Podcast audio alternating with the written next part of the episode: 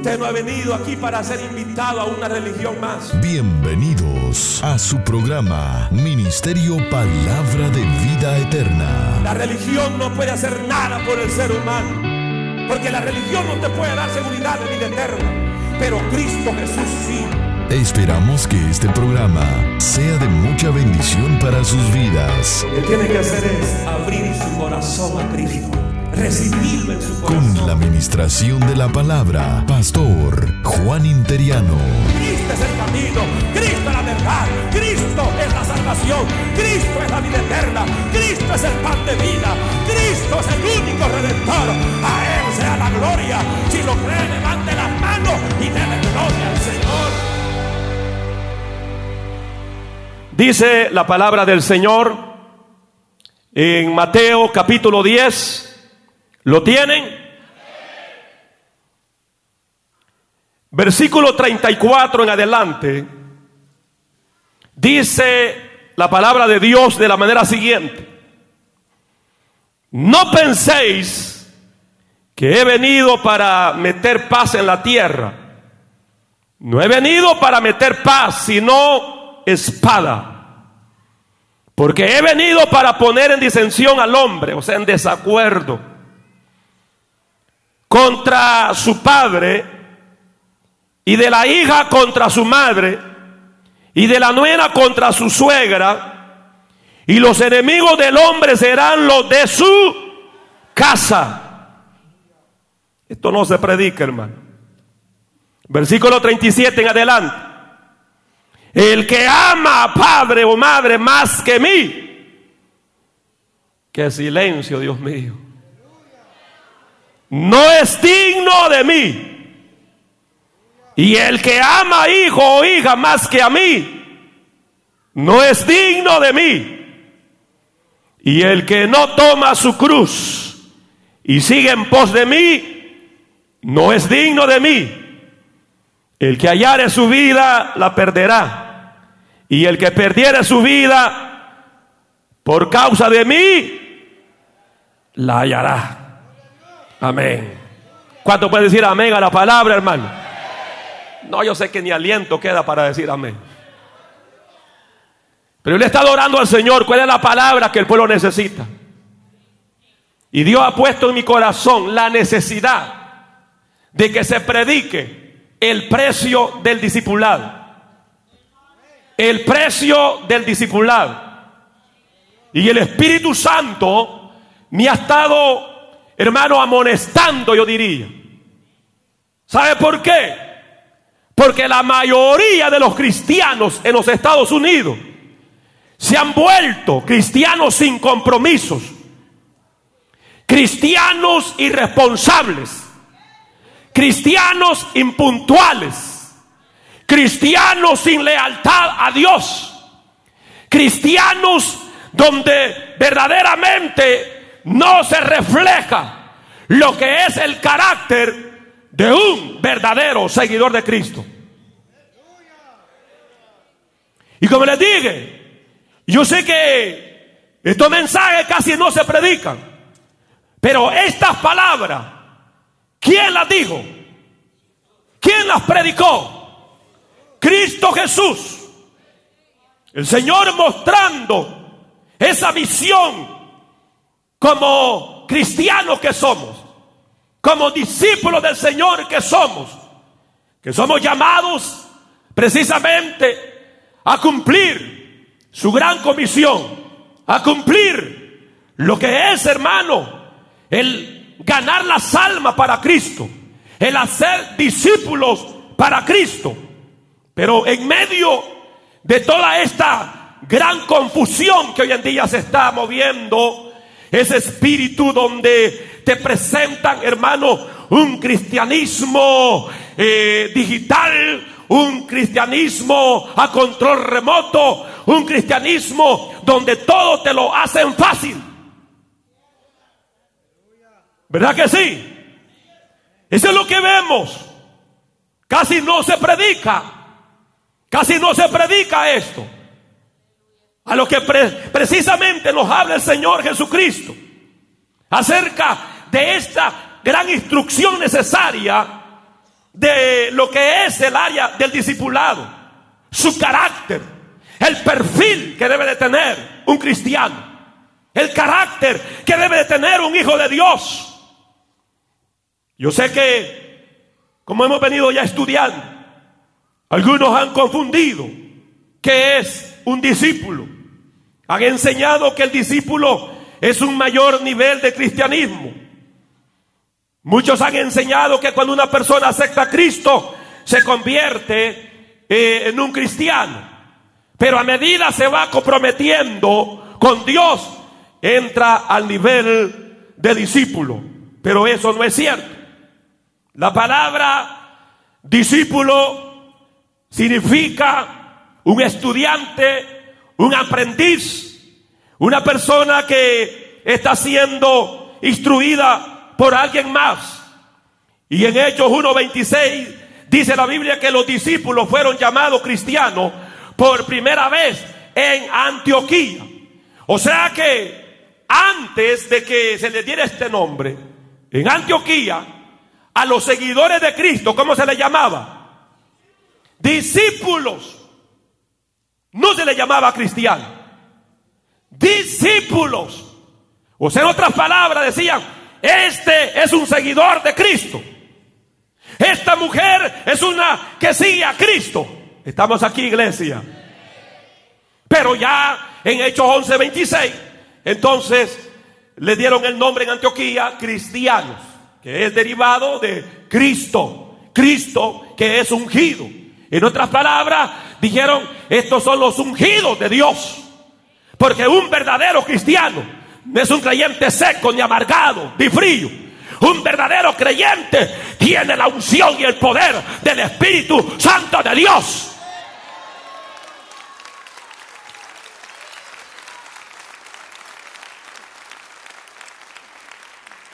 Y en este versículo está claro, los términos de discípulo y cristiano son intercambiables. Un discípulo es un cristiano y un cristiano es un discípulo. Estoy dando un breve repaso para los domingueros. Hello. Estamos aquí, iglesia. Sí, porque esto lo estudiamos ya el viernes. El pastor me está dando reprise. No está bueno. Que se le vuelva a recordar y los que no llegaron por lo menos sepan de lo que estamos tratando. Pero qué importante es el saber que el mensaje de Cristo fue un mensaje desafiante. Fue un, un, mensaje de reto, de desafío. Un mensaje donde el Señor pedía a sus seguidores que rindieran totalmente su vida a Él. Eso es lo que el Señor enfatizó en su mensaje. Que una vez que habían abandonado el pecado, que ahora abrazaran el señorío, el gobierno de Cristo Jesús. Y como veremos, hermano, este mensaje, y no solo esta porción, muchos mensajes más que Cristo predicó, era mensaje que no era muy atractivo. Porque que le diga a usted la verdad no le gusta que le predique la verdad no le gusta. Y no me ponga esa cara. Que es verdad. Cuando se predica en un ministerio, hermano, la palabra tal como está, la gente solo llega y medio huele y dice, me voy, dice. Aquí está muy dura la cosa. Y yo vengo de un grupo donde las cosas son más calmadas. Yo vengo de un grupo, de una congregación donde no hay tanta exigencia donde no son legalistas. No se trata de legalismo, se trata que el verdadero creyente le ha dado una patada al mundo y vive para Cristo. Se trata que el verdadero discípulo ya no vive para sí, sino que ahora vive para el Hijo de Dios. ¿Cuánto dicen amén, hermano? Hoy los mensajes de muchos pastores y ministerios son mensajes atractivos. Son mensajes de pláticas, de conversaciones. Mira, tan atractivos son esos mensajes que el más vil borracho puede decir amén. Que el más vil fornicario puede decir amén porque no se le toca su pecado. Y la gente lo que quiere es eso. Un mensaje wichiwachi. un mensaje mediocre, un mensaje donde no, dice, no, no, no, no, como me dijo un pastor a mí en San Salvador, venga a predicarnos, me dijo, pero no me vaya a maltratar a la gente. No predica del infierno, no predica del pecado. Pues entonces, ¿de qué vamos a predicar? Pero ese es el evangelio que se está predicando hoy. La modalidad solo es predicarles prosperidad, solo es predicarles, hermanos, cosas, cosas, cosas livianas. Pero el mensaje del Señor fue un mensaje restregón, fue un mensaje de bascón, de alambre, fue un mensaje, amén, que la gente era compungida, era tocada. Y el que en verdad ha entendido el llamado de Dios está dispuesto a recibir el reto, el desafío de ser seguidor de Cristo.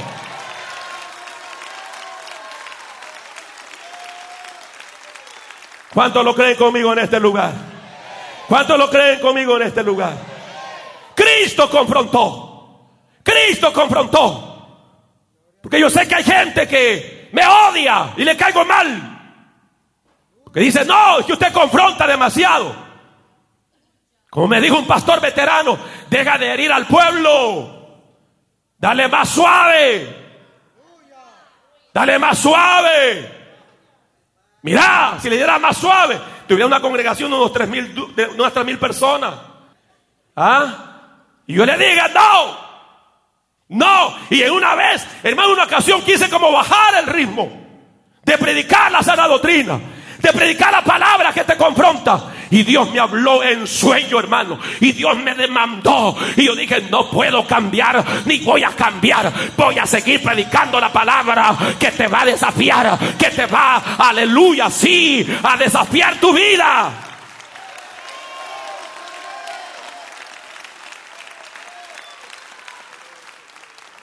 Pero el problema es que nos hemos acomodado tanto y yo decía, Señor, ¿y por qué tanta exigencia? ¿Y sabe lo que el Señor ponía en mi corazón? Porque Él quería pastorear un remanente donde en verdad se le fuera fácil pastorear.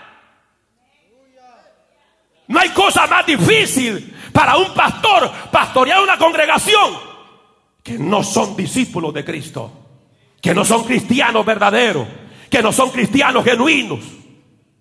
Pero qué fácil se haría la obra del Señor cuando en verdad, hermanos, somos gente entregada al Señor.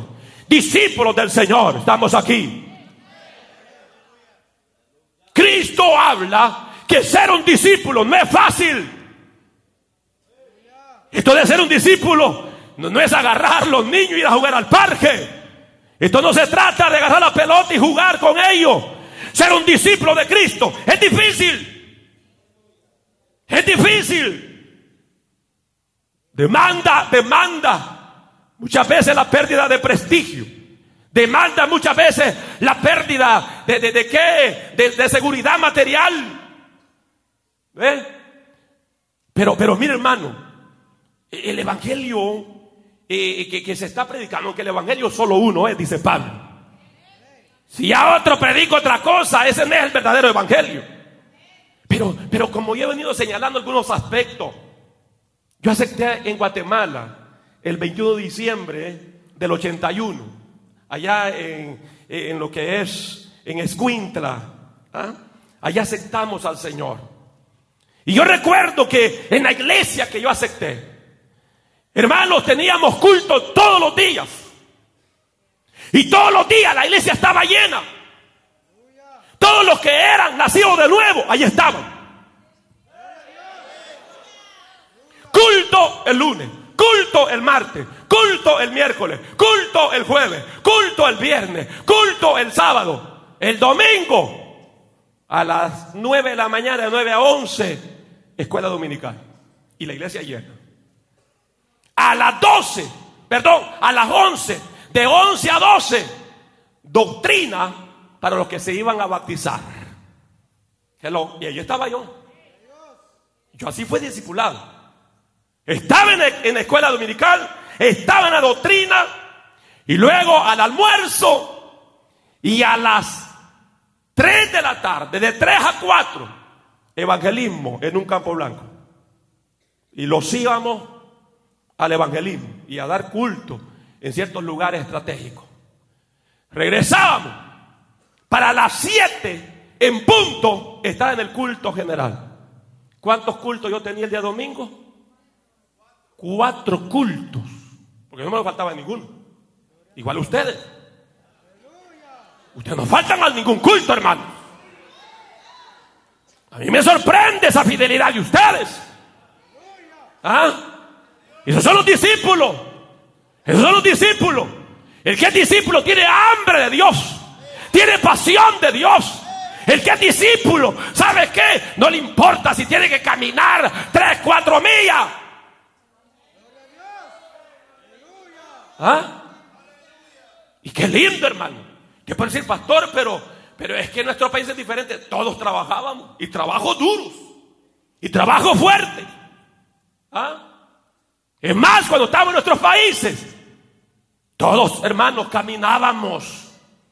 ¿Ah? Su servidor caminaba una hora para llegar a la iglesia. Y cuando estábamos solteros, amén. Y ya con hijos, pues ahí vamos, los hipotas enganchados. Hello. Y nadie se quejaba. Hoy no. Hoy usted tiene vehículo y fácilmente puede congregarse y no se congrega. Hoy no, hoy llegan los buses de la iglesia y ya le tocan la bocina, hermano, aquí estamos. Y usted saca el parabrisa. Hoy no voy a ir. ¿Ah? Todo se le pone fácil a los creyentes en los Estados Unidos, pero ni aún así, hermanos, tienen un verdadero sometimiento a Dios. Por eso tenemos pastores mediocres, por eso tenemos supervisores mediocres, por eso tenemos líderes mediocres, por eso tenemos diáconos mediocres y una iglesia mediocre, porque no hay discipulado. Amasó Jalaya. ¿Cuántos alaban la gloria del Señor en este lugar? A su nombre. A su nombre. No es fácil. No es fácil. Ser un verdadero discípulo no es fácil. Y el problema es que nos hemos acomodado. Y el problema es que sobre todo no queremos como cambiar. Sabemos que estamos mal y no queremos cambiar. Seguimos con los caprichos. Seguimos con el orgullo. Ese es el problema más serio. ¿Ah? Esa es la dificultad más grande, hermano. El no querer cambiar. El Señor Jesucristo nos habla claramente a lo que es ser un discípulo de Él. Cristo demanda de nosotros. Demanda fidelidad. Demanda entrega. Demanda compromiso. Hay creyentes que dicen, no, yo, yo no tomo ese privilegio porque no quiero compromiso. Usted no es cristiano. Usted no se llame cristiano. Aquel que dice, yo no quiero compromiso, significa que no es cristiano. Porque los cristianos están comprometidos con Cristo. Los verdaderos discípulos son gente comprometida con Cristo Jesús. Y Rabasamalaya, ¿cuántos se atreven a alabar al Señor en este lugar? ¿Cuántos se atreven a alabar al Señor en este lugar? A su nombre. A su nombre. Aleluya. Ser un discípulo de Cristo demanda sufrimiento. Como le digo, esto no se predica. Ser discípulo de Cristo significa esperar el mismo trato que recibió Cristo. ¿Ah? Los esclavos no tienen mayor jerarquía que sus amos. Del mismo modo, los discípulos de Cristo no pueden esperar un mejor trato que Cristo recibió. Cristo, ¿cómo lo trataron a Cristo? ¿Cómo, cómo lo trataron? Como un calumniador, como, como un hermano, borracho, como un fiestero. Cristo fue perseguido. Incluso, en cierta ocasión, ¿cómo le llamaron a Cristo? Belcebú. Belcebú, que es un sinónimo de Satanás. La actitud de la gente en general y los líderes religiosos específicamente fue una falta de respeto a Cristo. un rechazo a Cristo.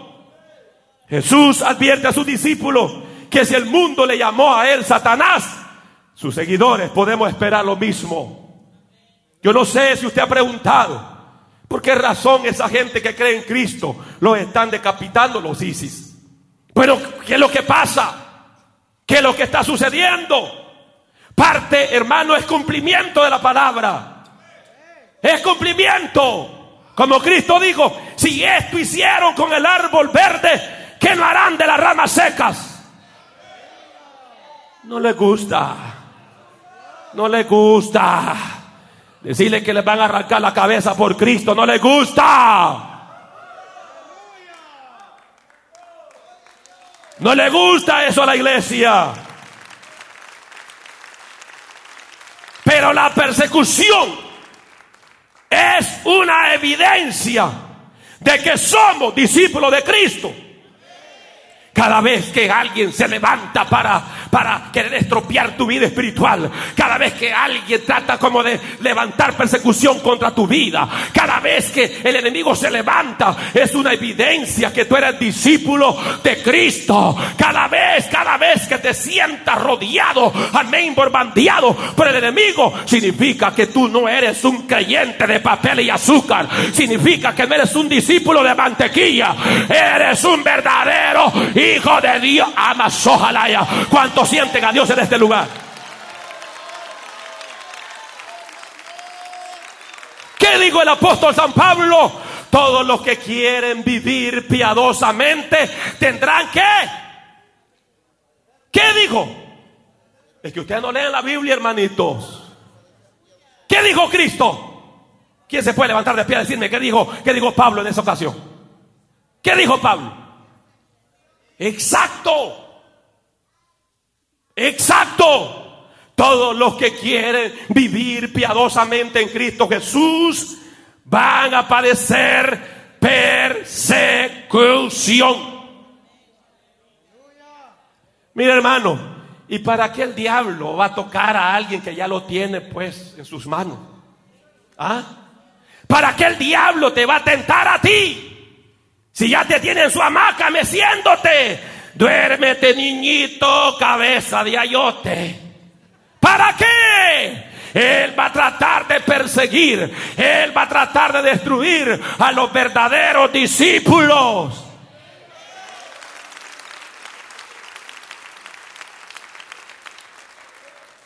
Pastor, eso da miedo lo que usted está predicando. Pero los discípulos temen más a Dios que a los hombres. Porque los hombres pueden, pueden matar tu cuerpo físico, pero no pueden llevar tu alma al infierno. ¿Están aquí, iglesia? La persecución vendrá. Y ha de venir. Qué feo lo que está predicando, pastor. Viene persecución. Viene, ya, ya se descubrió que aquí hay miembros de ISIS en los Estados Unidos, hermano. La persecución viene. Pero es ahí donde se va a manifestar quiénes son cristianos falsos, quiénes son discípulos mentirosos falsos y quiénes son cristianos verdaderos, quiénes son amas ojalá discípulos genuinos.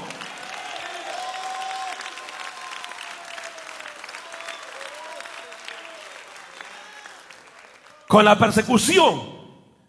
A menudo, hermano, viene lo que es el miedo, el temor.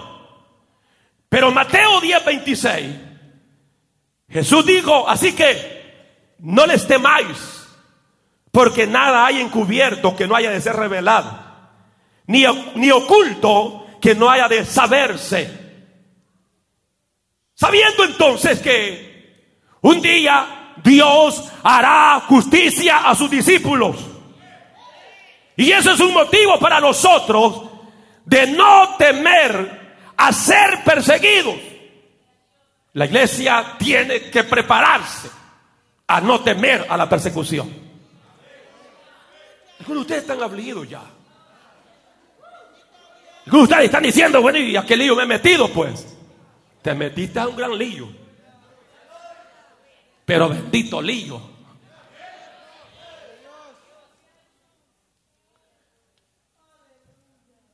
Cristo dijo bien claro, lo que os digo en la oscuridad, versículo 27, habladlo en la luz y lo que oís al oído, proclamadlo desde las azoteas. Está hablando su discípulo. Lo que está diciendo el Señor. Ustedes como discípulos deben de ser valientes. Diga conmigo, valientes valientes con la verdad que Cristo ha confiado. Cristo le ha confiado una verdad a la iglesia. Cristo le ha confiado una verdad a los discípulos, a sus hijos. Sus seguidores no deben de guardar la verdad para sí mismos. Lo que aprendemos en secreto, dijo Cristo, debemos de darlo a conocer a todo el mundo.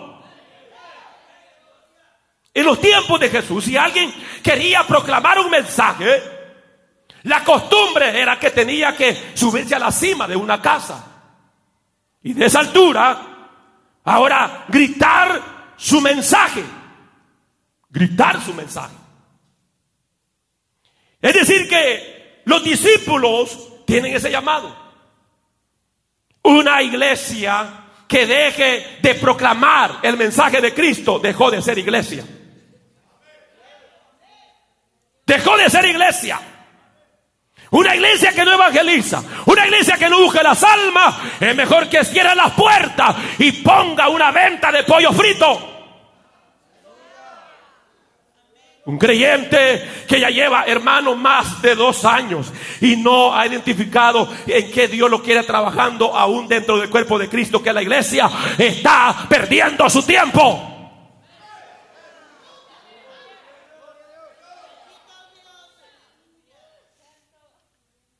Miren lo que produce el precio del discipulado. El versículo 34 que leímos. Mantenga la Biblia allí, ya lo vamos a ir.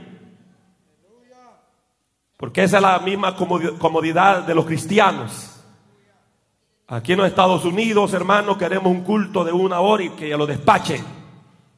Y decimos a las 5 de la tarde y llegan a las 6.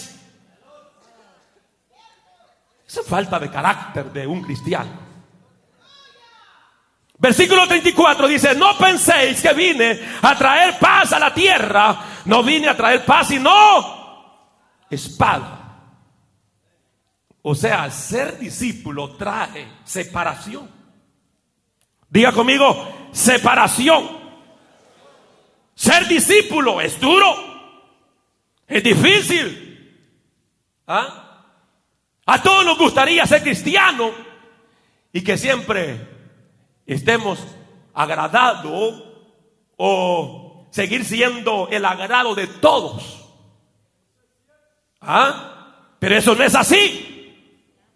Cuando usted tiene una genuina conversión, usted cae mal desde ese momento en su trabajo. Cae mal con sus compañeros. Cuando usted ha tenido un verdadero encuentro con Cristo y es discípulo de Cristo, usted cae mal en la escuela. Y donde quiera, cae mal. Por la causa de Cristo. Para aquellos que somos seguidores de Cristo, que abiertamente nos identificamos con Cristo y fielmente proclamamos la verdad de su palabra, habrá oposición de parte del mundo. Habrá oposición. El mundo va a estar en contra de nosotros. El sistema mundial odia, odia a Dios, odia lo que es de Dios, odia a aquellos que le pertenecen a Cristo. Mire, si usted no le cae mal a alguien por la causa de Cristo, no es discípulo. Porque conocer a Cristo trae conflictos. Mire lo que dice el versículo 35 en adelante, pues. Léalo conmigo. Léalo conmigo en esta hora. Mire lo que dice. Porque, porque, ¿qué dice? He venido a poner en disensión al hombre. Otra versión dice, porque vine a poner al hombre contra su padre, a la hija contra su madre y a la nuera contra su suegra, y los enemigos del hombre serán los de su misma casa. Ser discípulo de Cristo trae estos conflictos en el hogar. Y voy a dar un consejo a los jóvenes. Hay jovencitas que empiezan un noviazgo con un joven de la iglesia. Cuando este joven no tenía novia, este varoncito era líder, era diácono, trabajaba en la obra del Señor. Pero luego vino la novia, comenzó la novia a tirarle terapia y a sacarlo de los privilegios. ¿Ve? Porque tú solo iglesia, tú solo privilegio. Así que no, tienes que amarme más a mí. Y tienes que dedicarte más a mí. Un gran error. Una muchachita que quiera establecer, amén, una buena relación de un noviazgo para llegar a un matrimonio, tiene que usar sabiduría. En primer lugar, tiene que saber que ese muchacho es trabajador. Que tiene un buen ingreso. Y la misma vez que ama a Dios sobre todas las cosas. Porque si usted, joven, se casa con un joven que ame a Dios sobre todas las cosas, no la va a maltratar, no le va a quemar la pata, como se dice.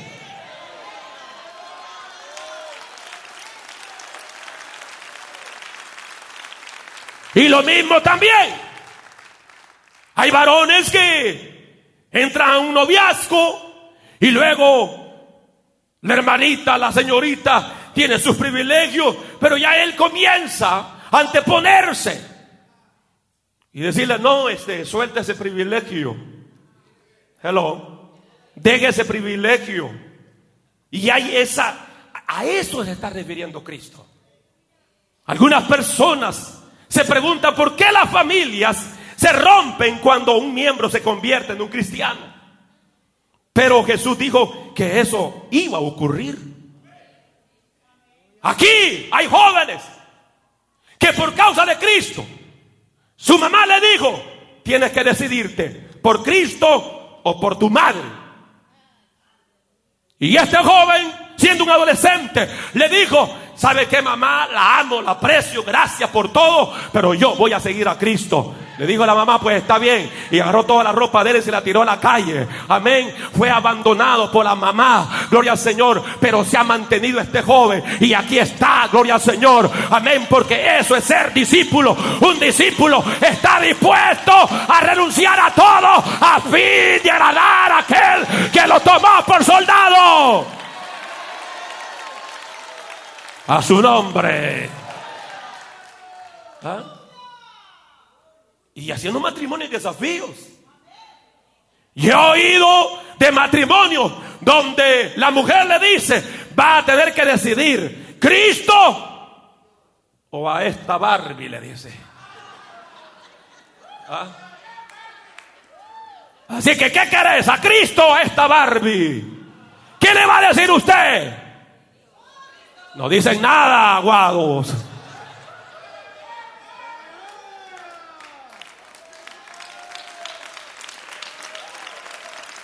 va a decir usted?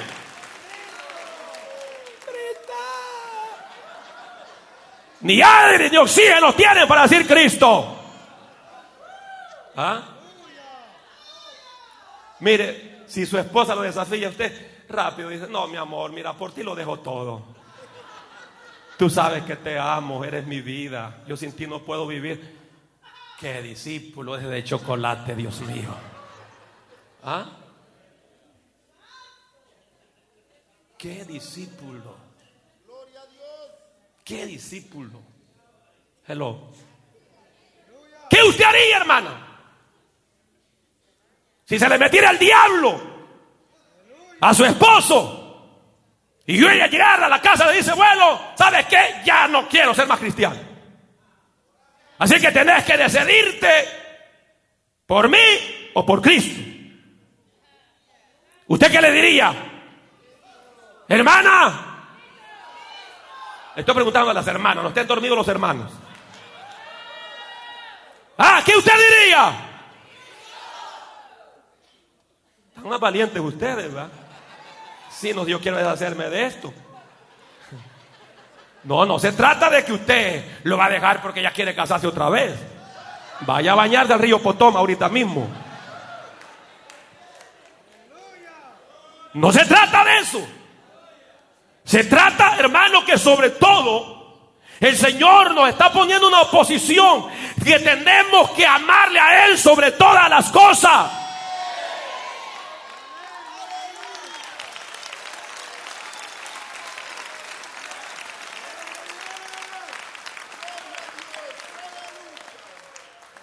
Claro, el Señor no está diciendo que despertemos hostilidad en la familia, ¿ah?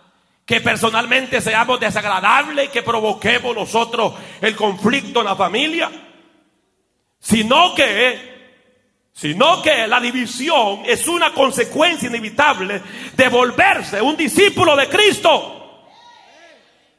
En San Juan 15, 18, Cristo dijo, si el mundo os odia, sabéis que a mí me ha odiado antes que vosotros. Al identificarnos con Cristo y confesarlo ante los hombres, habrá división.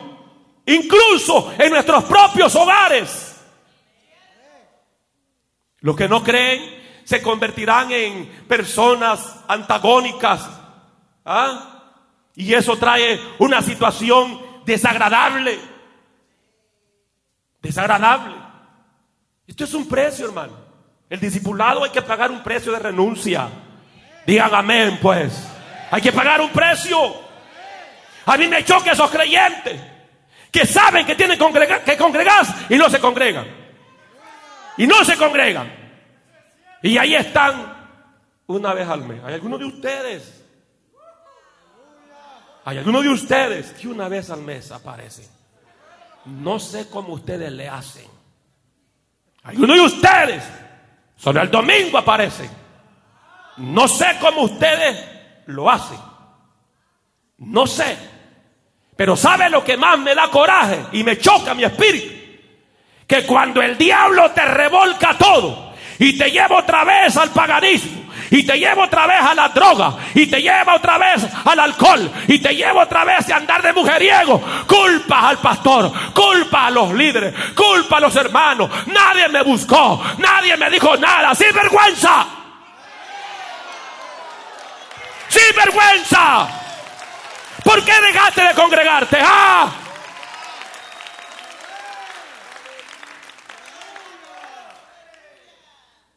¿Qué es lo que se espera de un discípulo que no se congrega? ¿Qué se espera? Que te va a revolcar el diablo, te va a hartar el diablo, te va a destruir el diablo. No le gusta. Tienen una cara de amargado ustedes ahorita mismo. Porque estamos acomodados a un evangelio, a un evangelio moderno, a un evangelio de que todo es instantáneo, que para qué tanto congregarse, que el martes, que el miércoles, vamos a turnarnos, Zafira. Y ya se queda la niña en la casa con, con, con la visión, voy a atender los niños, que el Señor reprenda al diablo. Mayormente si es supervisor, si es líder, usted es un gran charlatán y sinvergüenza, porque usted tiene que dar ejemplo a la iglesia de Cristo. Si usted es líder y es diácono y se queda en casa, usted es un gran fino, sin vergüenza.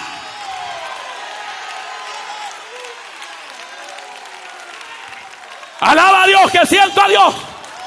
Siento a Dios. Siento a Dios en este lugar. Y usted que se llama creyente y en lugar de estar en la casa de Dios, anda como que es pájaro loco los moles. Usted es un gran fino charlatán y sinvergüenza también. ¿Qué les pasa? ¿Creen que esto es juego? ¿Creen que este es un club social? No, es la iglesia de Cristo. Y Cristo demanda fidelidad. Cristo demanda rendición. Cristo demanda entrega. Cristo demanda... Levanta tus manos ahí por un minuto. Alaba a Dios, alaba a Dios, alaba a Dios. Levanta tu voz y alaba.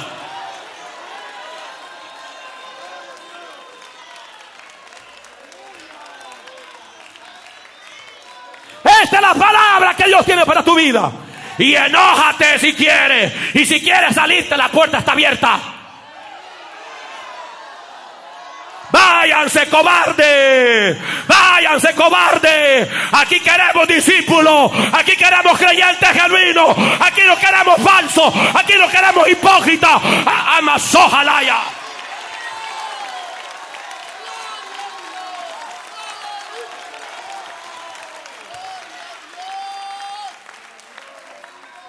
Levanta la mano, alaba a Dios, hermano. 30 segundos y alábalo. Alábalo para que te pase esto.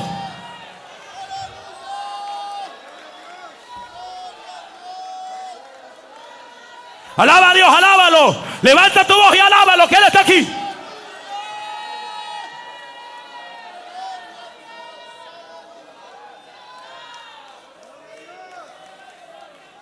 Y yo sé que estos mensajes te hacen sentir que no eres nada. Y ese es mi objetivo. A través de la palabra que te sientas que no eres nada. Que eres un falso.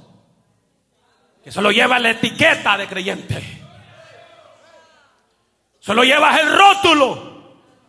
Pero en esencia no eres nada.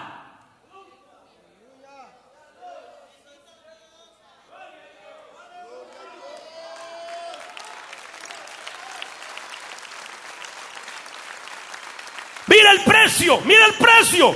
Mateo 10:37. El que ama al Padre, a la Madre, más que a mí. ¿Qué dijo Cristo? ¿Y por qué se enojan conmigo pues?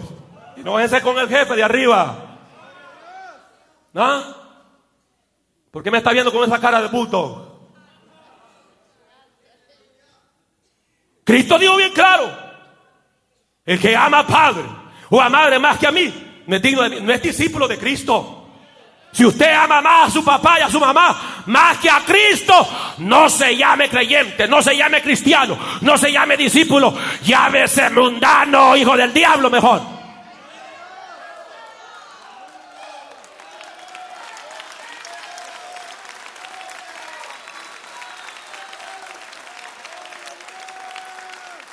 ¿Qué más dijo Cristo? El que ama al hijo o a la hija más que a mí, es digno de mí. ¿Por qué no va a la iglesia, hermano, y hay culto? Es que la niña está moscosita. Usted está amando más a su hija que a Dios. Dios es celoso. Dios dice, me das todo tu amor o no me das nada. Yo no quiero pedazos. Yo no quiero 10 o 50% o 90. Lo quiero el mil por ciento. Amazojalaya. Alguien puede alabar. Amasibalaya Sama.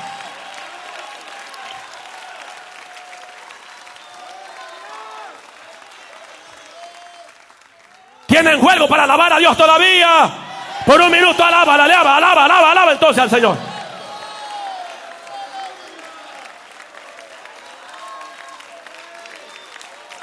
Si ustedes pensaban que ser cristiano era venir a masticar chicle y hacer chimbomba, se equivocó. Esto dijo Cristo.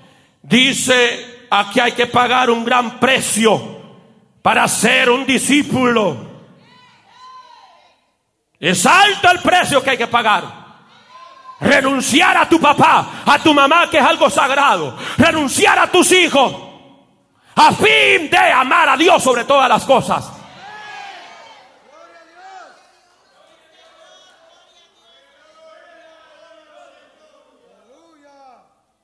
Todo aquel, dijo Cristo, que no está dispuesto a pagar este precio, no puede ser mi discípulo.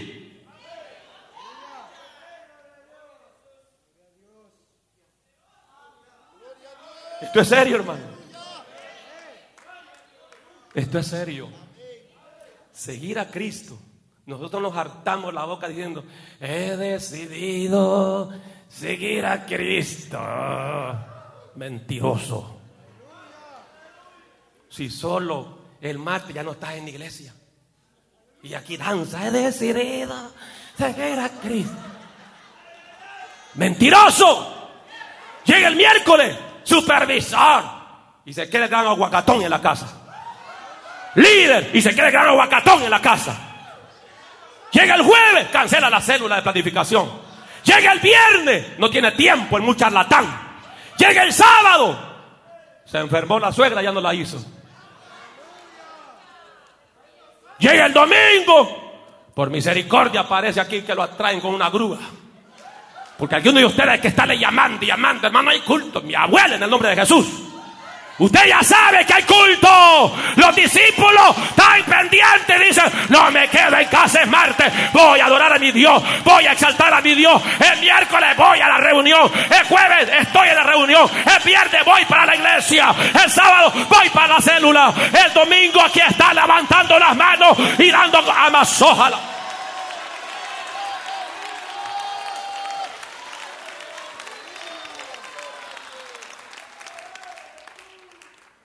Si la relación de uno hacia sus padres, hijo, esposo o esposa, es más importante que su amor por Cristo, no puede ser usted discípulo del Señor. ¿Cuál sería mi actitud que mi esposa, Dios la guarde y no se le mete el diablo, me diga, deje de predicar si quiere que yo sea su esposa? ¿Cuál te cree que sería mi decisión? ¿Ah? ¿Ah? Y mi esposa no es diosa para que me quite el privilegio de predicar la palabra. Ni yo soy Dios para quitarle su privilegio. Mujeres aguadas. Que ya si el marido le dice, ya no vas a servir, pues dígale, ¿sabes qué? Sirve tú de diablo, pero yo le voy a servir a Cristo. Sirve tú de demonio, pero... Ah.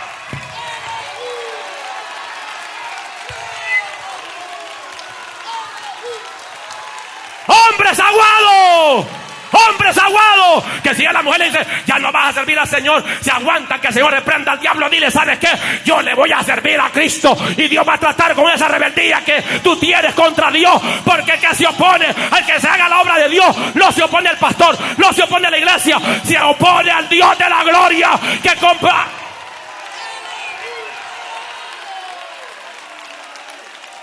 Pastor, este mensaje está directo para mí. Es para ti, sin vergüenza. Es para ti, charlatán.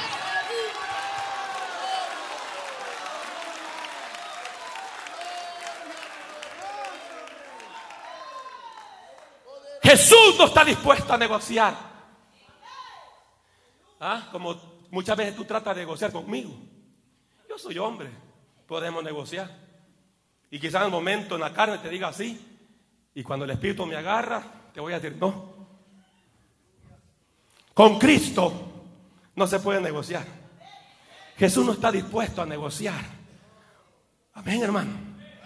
Aquí este comprometes, otro compromete. Aquí este metes o te sales.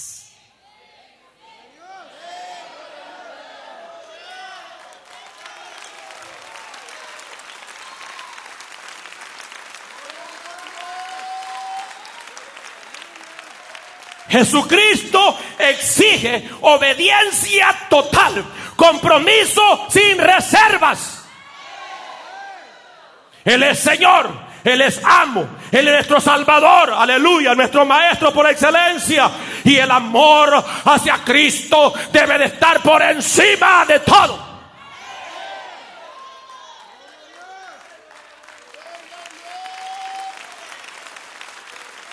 Por encima de tu marido por encima de tu esposa, por encima de tus hijos, por encima de tu suegra, por encima de todo.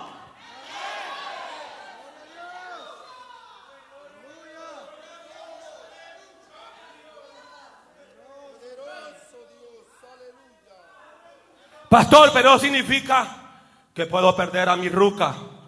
Piérdala. Pastor, eso significa que puedo perder a mi ruco. Pierde ese loco endemoniado. Pastor, significa que puedo perder a mis hijos. Pierde esos endemoniados. Pero que no se pierda su relación con el Cristo de la gloria. Que no se pierda su relación con aquel que murió en la cruz para darle vida eterna, para darle salvación, para librarlo de la garra del infierno. Amas, ojalá y alaban al Señor.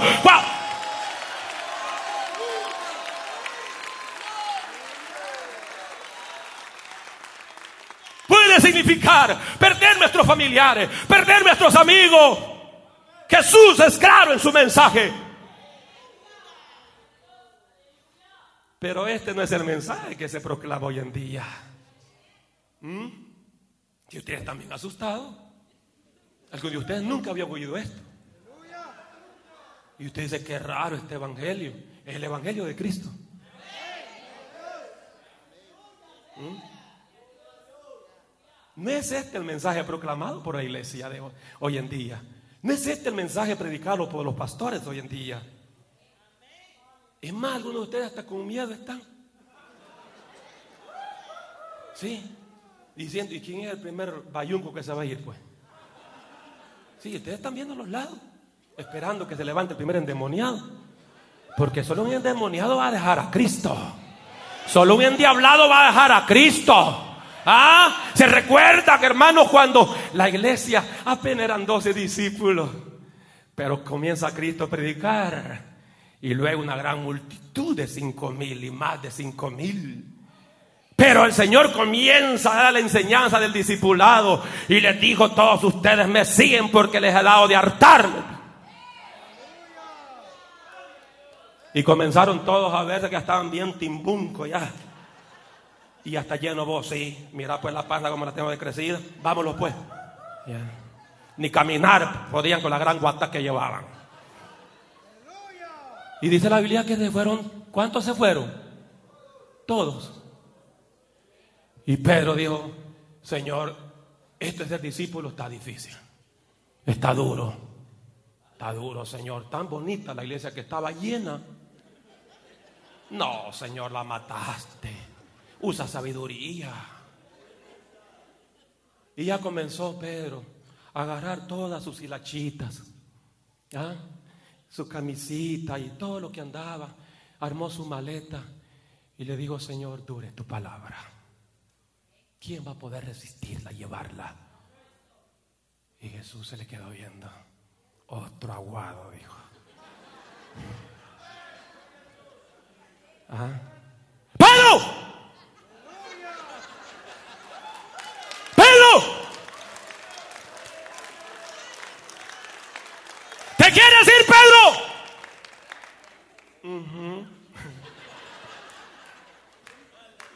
¿Te quieres ir de verdad? Sí. Váyase pues. No tenemos ni edificio ni puerta. Váyase. Y Pedro agachó la cabeza como cuando usted regaña al perro que tiene. Y luego se le vino la mente, ¿y si me voy? Pierdo toda la bendición de la vida eterna. Y si me voy, el diablo me lleva al infierno.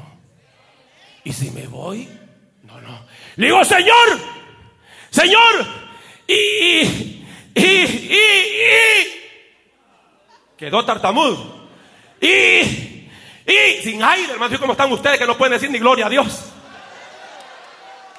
Y, y, y, ¿Y a quién iremos, Señor? Si solo tú tienes palabra de vida eterna.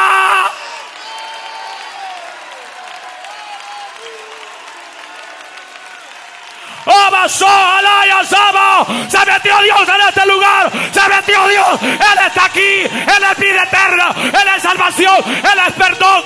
Avanzó. Alaba a Dios. Alaba a Dios.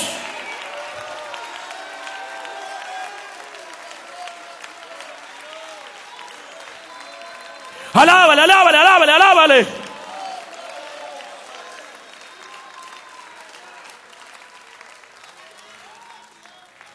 Pastor, no siga predicando así, me va a alejar. Váyase al diablo. A ver cómo le va a ir, pues. Pastor, no siga predicando así. Usted ha sido cañón duro, pero ahora, hoy está heavy duty. ¿Ah? No es que Cristo así predicó. Cristo no anduvo con cosas, hermano. ¿Ah?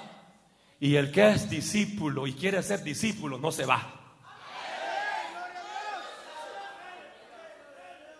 Decirle que está a tu lado, te querés ir vos ya de. Hey, mira vos. Háblale tipo chapín. Mira vos.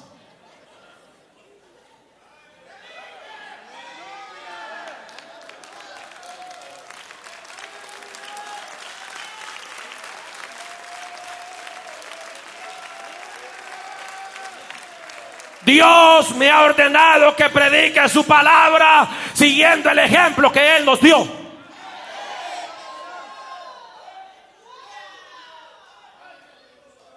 Ser discípulo de Cristo significa tomar la cruz. Vamos al versículo 38, ya estoy finalizando. Y esto que estamos en el victorio, espere cuando estemos en nuestro propio edificio. Te voy a predicar dos, tres horas. ¿Y crees que no tengo el calibre? Mira lo que dice el versículo 38. Y el que no toma su cruz y sigue en pos de mí, no es digno de mí. Wow, o sea, Señor, ya me pediste que si hay que pegarle una patada a la ruca hay que dársela. Si hay que darle una patada al ruco hay que dársela.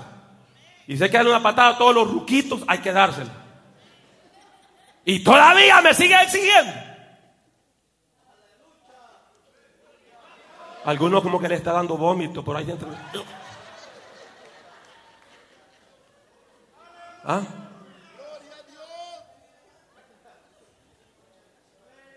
Mire lo que dice, pues léalo conmigo, pues. Se me queda mirando, como que ha venido de martes.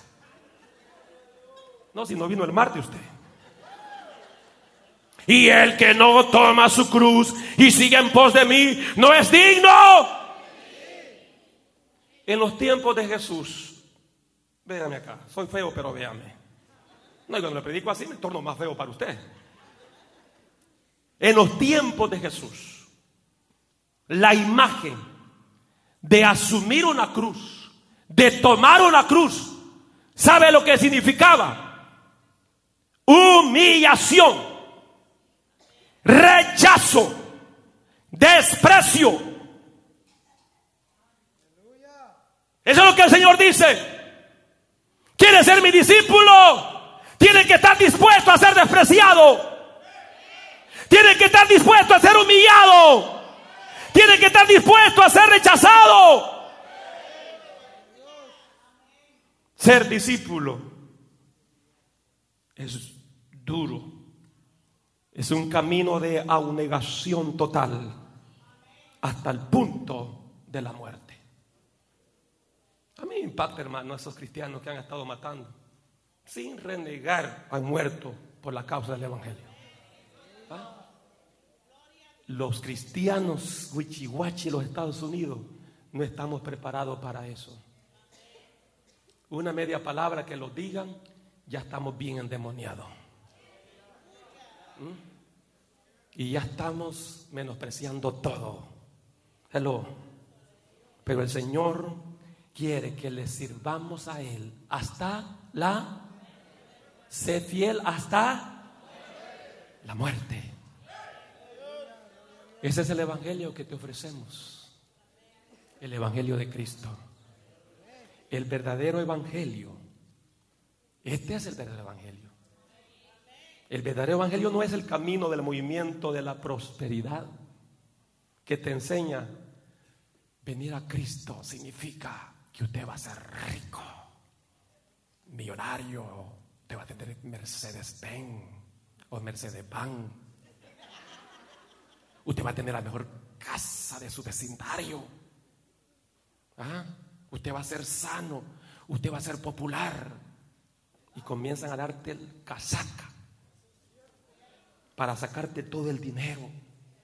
Hello. ¿Ah? Ese no es el verdadero evangelio.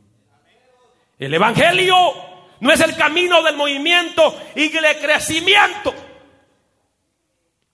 que hace sentir a todo el mundo cómodo. Y hasta aún los no conversos, cuando llegan a las iglesias, que su enfoque solo es número y número y número y número. Y no es que estamos en contra de los números, porque la iglesia primitiva creció en número, pero creció en discipulado. Gente comprometida, pero hoy la mayoría de pastores, todo es y de crecimiento, todo es número, número. Y por causa de, tener a la gente sentada ahí y, no tocarle la llaga de su pecado, no le predican el Evangelio de Cristo. ¿Sabes que Aquí creemos en crecimiento, pero creemos en un crecimiento integral numéricamente y espiritualmente. Hay que ser un verdadero discípulo de Cristo.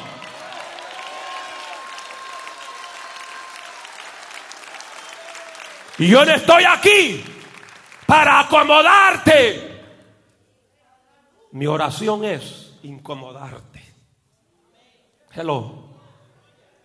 Incomodarte como te tengo ahorita. Estoy contento. Que algunos solo están esperando que yo diga cierren los ojos para salirse ya corriendo. No, algunos ya no aguantan, ya no aguantan. Ya no aguantan. Y usted dice que ponga ya a orar la gente.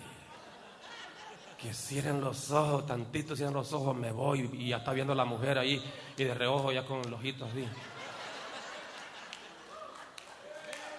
Si su marido le hace eso, agárrelo de la camisa y restrégase. No te suelto sin vergüenza hasta que cambies. No te suelto, mujercita sin vergüenza, hasta que cambies.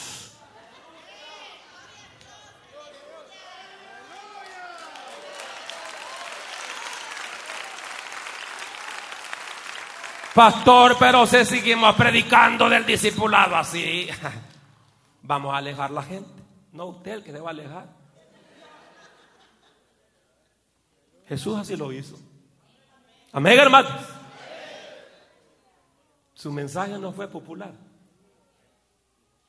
Amén. Y todos los que predicamos el Evangelio en esencia, la sana doctrina, seguimos ese ejemplo y predicamos una palabra que no es popular.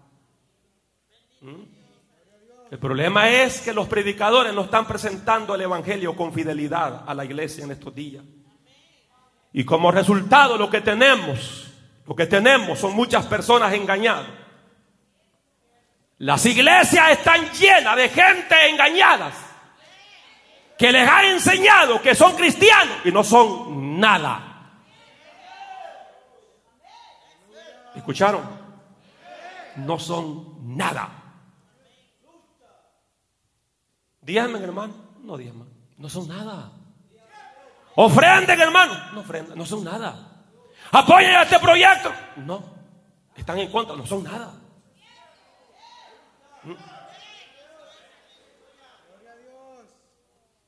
Pastor, pero ya hicieron declaración en un acto de fe. Ya, ya ya hay confesión, pastor, hay profesión de fe. Pero no han considerado el alto costo de ser discípulo de Cristo. ¿Ah? Y yo no estoy diciendo que la salvación tú la vas a lograr por obra. Pero el Señor los desafió de esta forma. Dicen amén. ¿Ah? Versículo 39, nos vamos. El que ha hallado su vida la perderá. Y el que ha perdido su vida por mi causa la hallará. Mire hermano, muchas veces la gente no va a venir a Cristo. Y usted va a estar predique, predique, predique, predique y no van a venir. Que no vengan. Eso es lo que decíamos nosotros. Pero la verdad es esa. ¿Por qué la gente no quiere venir a Cristo? ¿Por qué? ¿Algún hermano me puede decir por qué? No, no es que tengan miedo. No tengan miedo. No, no, no, no tienen miedo. Eso tienen más valor que nosotros. ¿Por qué? ¿No quieren compromiso? ¿Por qué? ¿En qué usted pensó cuando se le hizo el llamado? ¿Sabe, ¿Saben que yo pensé para ayudarles? ¿Saben que yo pensé? Juan Interiano te gustan las cervezas con limón. Juan Interiano te gusta el, fútbol. Juan Interiano te gustan las fiestas, las diversiones. Hello. ¿Ah? ¿Qué es lo que impide que la gente venga a Cristo? Porque ellos, ¿saben?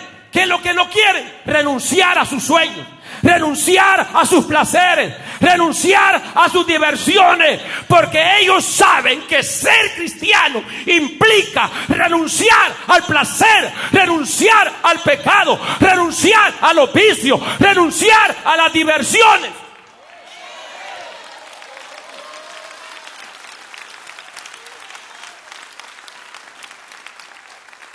Ellos saben que no serían capaces de hacer eso si vienen a Cristo.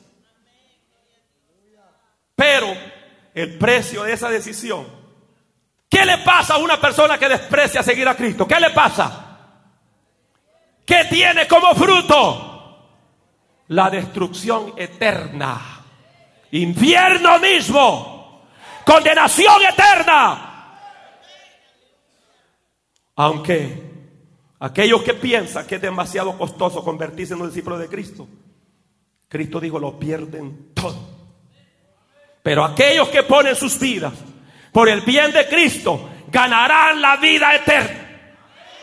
Dice, no importa lo que tenga que renunciar, no importa que se enoje mi compadre, mi comadre, no importa quién se enoje, le voy a servir a Cristo, voy a seguir a Cristo, voy a ser fiel a Cristo, no importa lo que haya que sacrificar, seguiré a Cristo, Ser, amasojalaya, serviré a Cristo. Cuando una persona viene a Cristo en cierto sentido, da la vida y permite que Cristo haga con su vida lo que Él quiera. Pedro, antes que no me seguía, tú ibas donde tú querías. Pero ahora hay alguien que te ciñe, Pedro, que te amarra, que te jala y te dice, Pedro, no es allí, es aquí. ¿Estamos aquí, iglesia? Vamos a estar de pie. Para aquellos que han perdido sus vidas para Cristo, la van a obtener en la eternidad. Oh, qué palabra, hermanos. Quiera Dios que no hagamos oídos sordos. El que tiene oído, oiga lo que el Espíritu dice a la iglesia. Respeto y reverencia en este momento. Respeto y reverencia. Regáleme cinco minutos en esta hora. Y si Dios le ha hablado su vida, comience a orar. Comience a orar al Señor.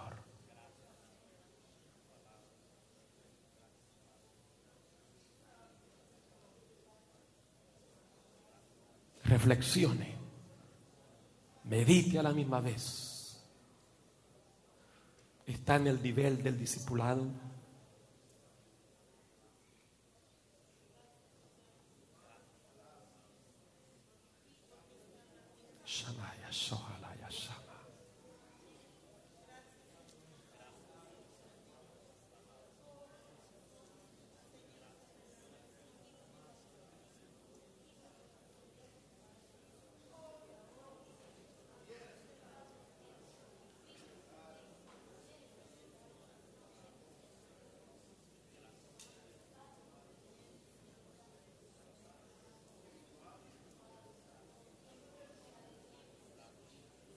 No he terminado el mensaje. Tengo para seguir predicando unas tres horas más.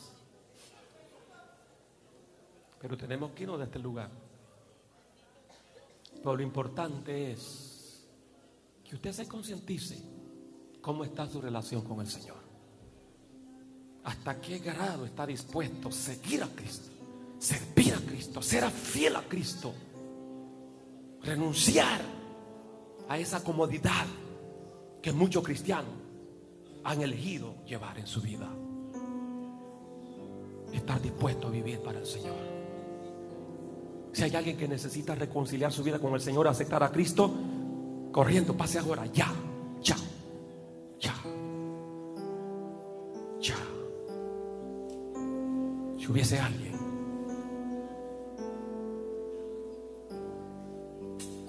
Si hubiese alguien. Si trajo algún invitado, no le obligue, pero acérquese, el hermano.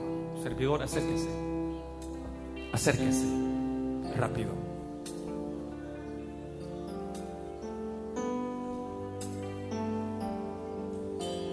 Y una vez más, iglesia, no hemos venido a jugar. Este ministerio no es para jugar. Si buscabas una iglesia para jugar, te equivocaste. Aquí no jugamos al evangelito. Si buscaba una iglesia para apaciguar tu conciencia, te equivocaste. Te equivocaste. No soy ese tipo de persona. Dios bendiga esa vida. Rápido, salga corriendo. Usted que sabe que su vida está mal delante de Dios. Venga Cristo. Antes que lo destruya el diablo completamente. Antes que lo haga pedazo el diablo, venga Cristo. Yo me rindo a. Dios bendiga la vida que sigue pasando. No hay cosa mejor que decidirse servirle a Dios. Hay cosa mejor que el ser humano pueda hacer. Ser un discípulo de Cristo. Ser un seguidor de Cristo.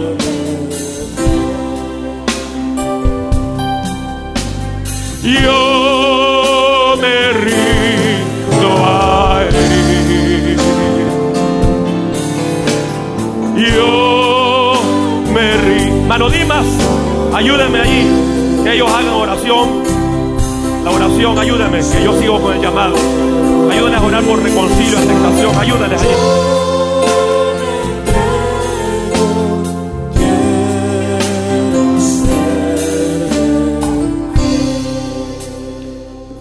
Quiero en esta hora continuar con el llamado. Yo sé que el tiempo es apremiante. Pero a cuántos el Señor nos ha hablado. Digo nos ha hablado porque Dios me habla a mí primero. Porque aquí no es que yo soy más grande que ustedes. Aquí el grande es el Señor. Y aquí todos necesitamos una entrega total a Cristo. ¿Cuántos de los que están aquí están conscientes que Dios les ha hablado? Y dicen, pastor, yo, yo, quiero, yo quiero unirme a usted en esta hora para que oremos, levantemos un clamor a Dios. Yo quiero, pastor, ser un discípulo verdadero. Ser un discípulo que esté dispuesto a morir por la causa de Cristo. Salga corriendo de esa silla rápido. Yo quiero tomar cinco minutos en esta hora. Salga corriendo rápido de esa silla. ¿Dónde está esa iglesia que dice la verdad? A la verdad tengo que volverme a Cristo en esa entrega, en esa lealtad. Hemos tomado el evangelio muy, muy trivial, muy liviano. Un evangelio muy extra light. Un evangelio sin compromiso. Un evangelio sin entrega. Pero ahora, paraos en los caminos, dice el Señor. Paraos en los caminos. Paraos en los caminos. Y preguntad por la senda antigua, dice el Señor. Y caminad por ella. Yo no soy un pastor que he venido aquí para apaciguar tu conciencia. Yo no soy un pastor que he venido para jugar con tu alma. Soy un pastor con un llamado específico. Amén, de restauración. Un pastor donde Dios me ha dicho, prepara a mi pueblo a través de la palabra para el rastro de la iglesia. Porque el Señor viene a levantar discípulos. El Señor viene a levantar creyentes, cristianos genuinos. Él no viene a levantar falsos. Él no viene a levantar cristianos que están más enamorados del mundo que de Dios. Aleluya. Mira, hermano, a mí me impacta que la gente que se queda ahí en la silla son las primeras que tienen que estar acá.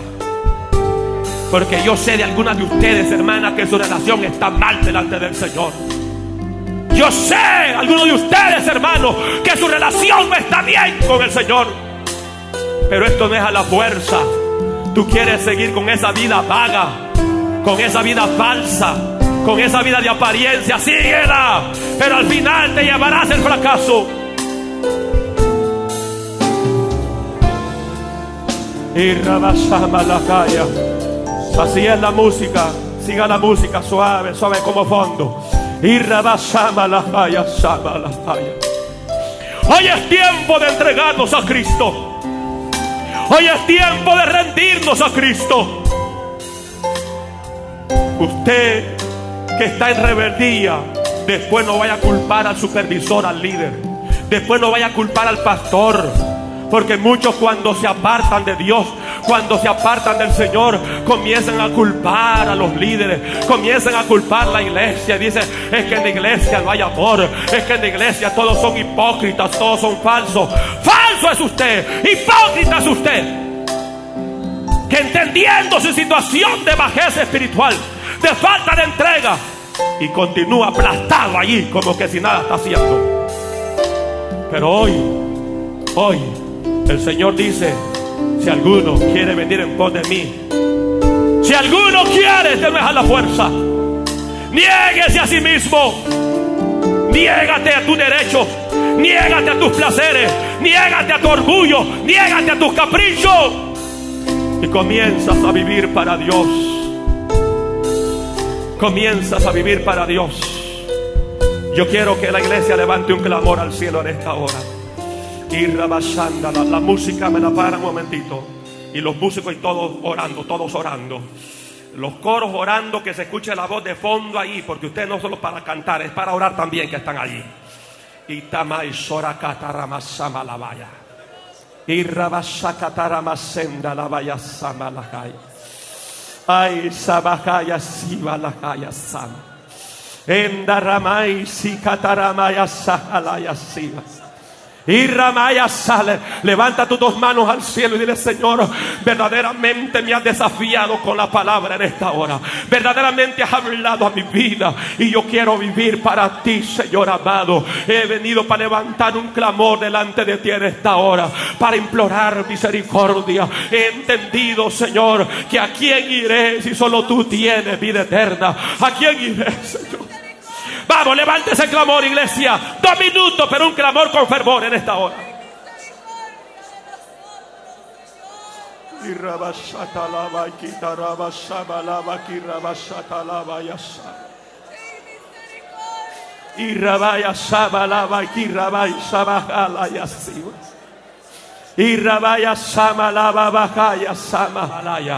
y rabaya sanda. Dile, Señor, rindo a ti mi voluntad, rindo a ti mis emociones, rindo a ti todo mi ser, lo rindo a ti, lo rindo a ti, lo rindo a ti, lo entrego a ti. Amas, ojalá, ahí, ahí, ahí. Comienza a clamar, comienza a clamar, comienza a clamar con intensidad. Un minuto más, con intensidad. Vamos, vamos, vamos, vamos, vamos. Abre tu boca, hermano. Abre tu boca y clama a tu Dios ahora.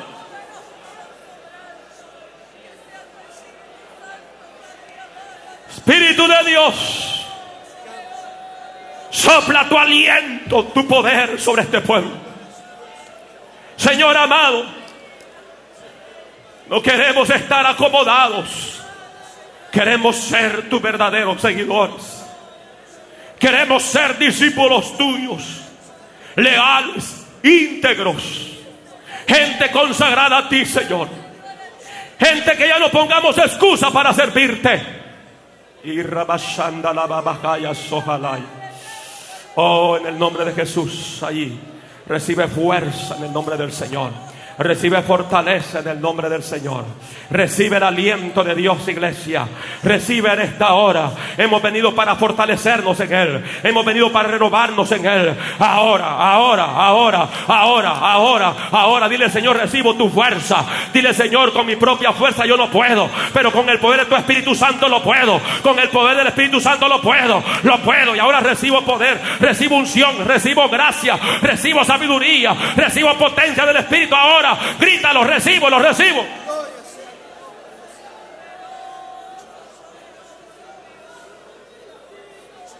Aleluya. Aleluya. Y rabasa balaba catalaba. Por 30 segundos más, 30 segundos más. Ahí, suelta esa lengua por el Espíritu, suéltala, suéltala.